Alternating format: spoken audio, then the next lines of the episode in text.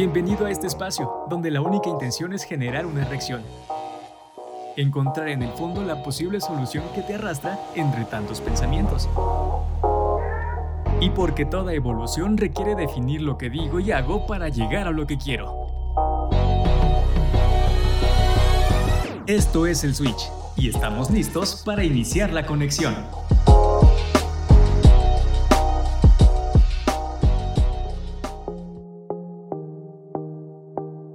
¿Cómo estás? Bienvenido al primer episodio del Switch.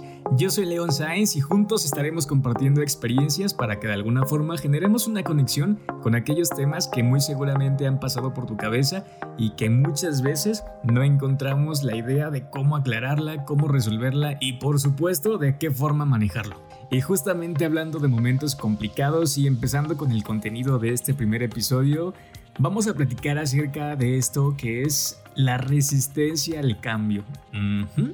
La resistencia al cambio que muchos de nosotros hemos experimentado a raíz de los acontecimientos que nos envuelven en este 2020. Y es que definitivo, creo que nadie lo estábamos visualizando de esta manera. Sin embargo, ya lo tenemos presente y solo nos queda trabajar de forma interna para que todo aquello que suceda lo asimilemos de una forma completamente diferente. Y es que muchos de nosotros nos encontramos en un momento de la vida en la cual hablar, escuchar, o incluso pensar de forma constante en la palabra cambio nos genera una serie de emociones cual parque de diversiones. Y no me atrevo a mencionar ninguno porque obviamente este espacio no está patrocinado. Pero bueno, te aseguro que jamás llegamos a imaginar que esto nos pudiera pasar. Y es que como bien lo dicen las redes sociales, 2020 vino con todo. Y es justamente ahí donde me quiero enfocar en este primer episodio. ¿Qué tanta resistencia presentamos al cambio?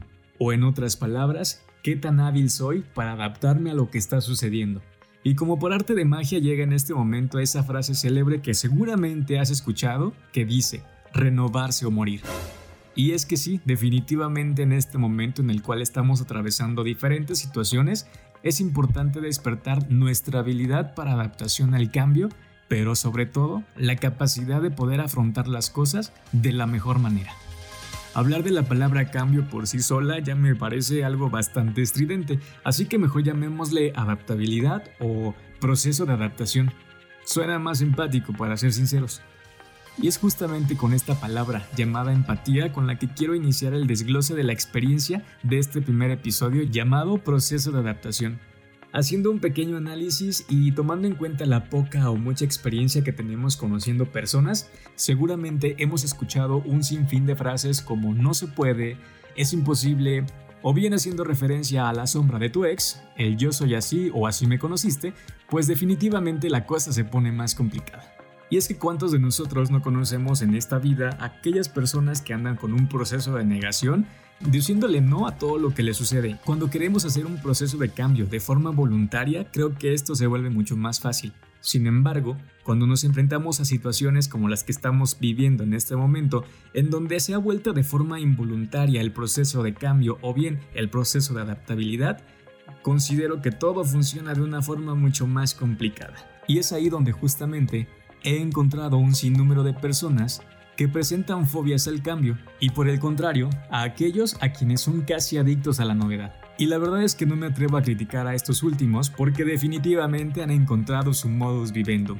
Pero en la vida, como en todas las cosas, la recomendación será como anuncio de bebida alcohólica. Nada con exceso, todo con medida. y bueno, indagando en un mar de ideas y respuestas, tratando de darle sentido a todo esto, encontré que para cambiar te tienes que motivar. Y eso es muy cierto. Ya lo habíamos dicho, cuando buscamos un proceso de cambio por sí solo, las soluciones las encontramos de una forma mucho más sencilla.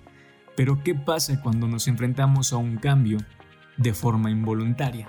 Cuando hablamos de un proceso de cambio de forma involuntaria, también tenemos que tomar en cuenta el contexto de la persona, las diferentes problemáticas, las características de personalidad, tu historia de vida o incluso el entorno actual ha modificado de alguna manera a muchos de nosotros en una cuestión emocional.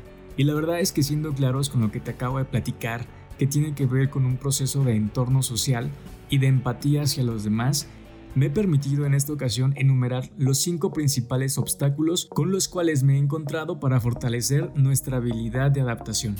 El punto número uno es la incertidumbre, y es que en definitiva, Tener miedo a lo desconocido nos puede paralizar e incluso optar por no querer hacer cosas nuevas que muy seguramente pudieran ir mejor. Sin embargo, el simple hecho de desconocer todo aquello que pudiera pasar, hay a muchas personas que simplemente le cierran la puerta a las posibilidades de cambio. Y no los culpo, la realidad es que muy pocos de nosotros nos atreveríamos a tomar un empleo que desconocemos de la empresa o bien la cantidad que nos van a pagar por hacer algo nuevo. En el punto número 2 tiene que ver la parte de la predisposición.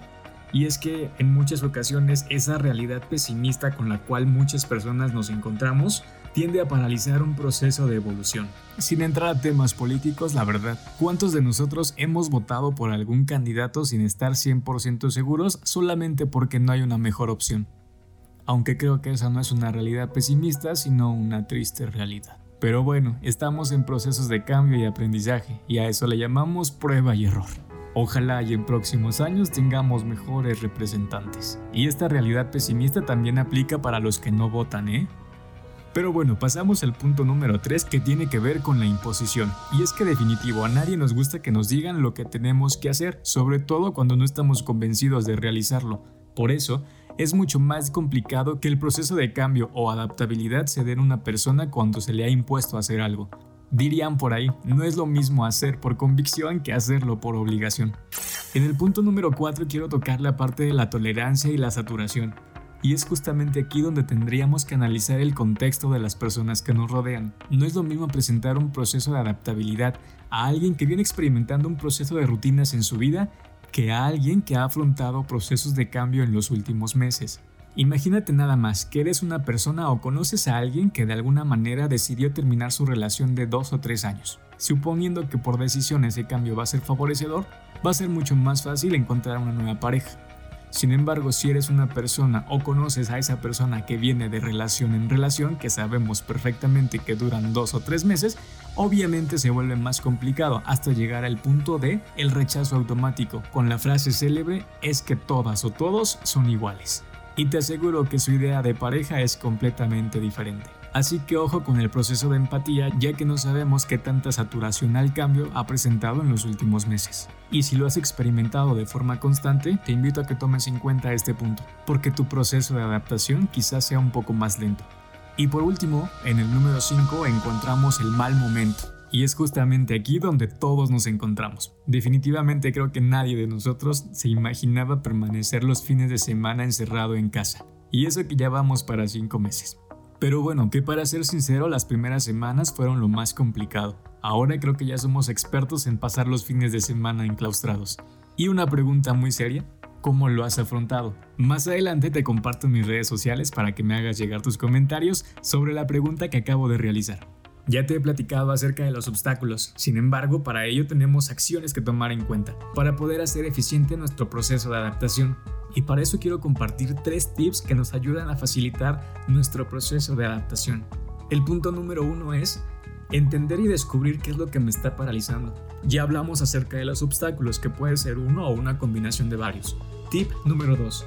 ¿Cuáles son las alternativas que tengo? Y de todas ellas, cuál es la que más me favorece. Eso requiere justamente hacer un proceso de análisis en el cual veas de forma muy objetiva cuáles son las ventajas que tendrías al momento de implementar ese proceso de cambio.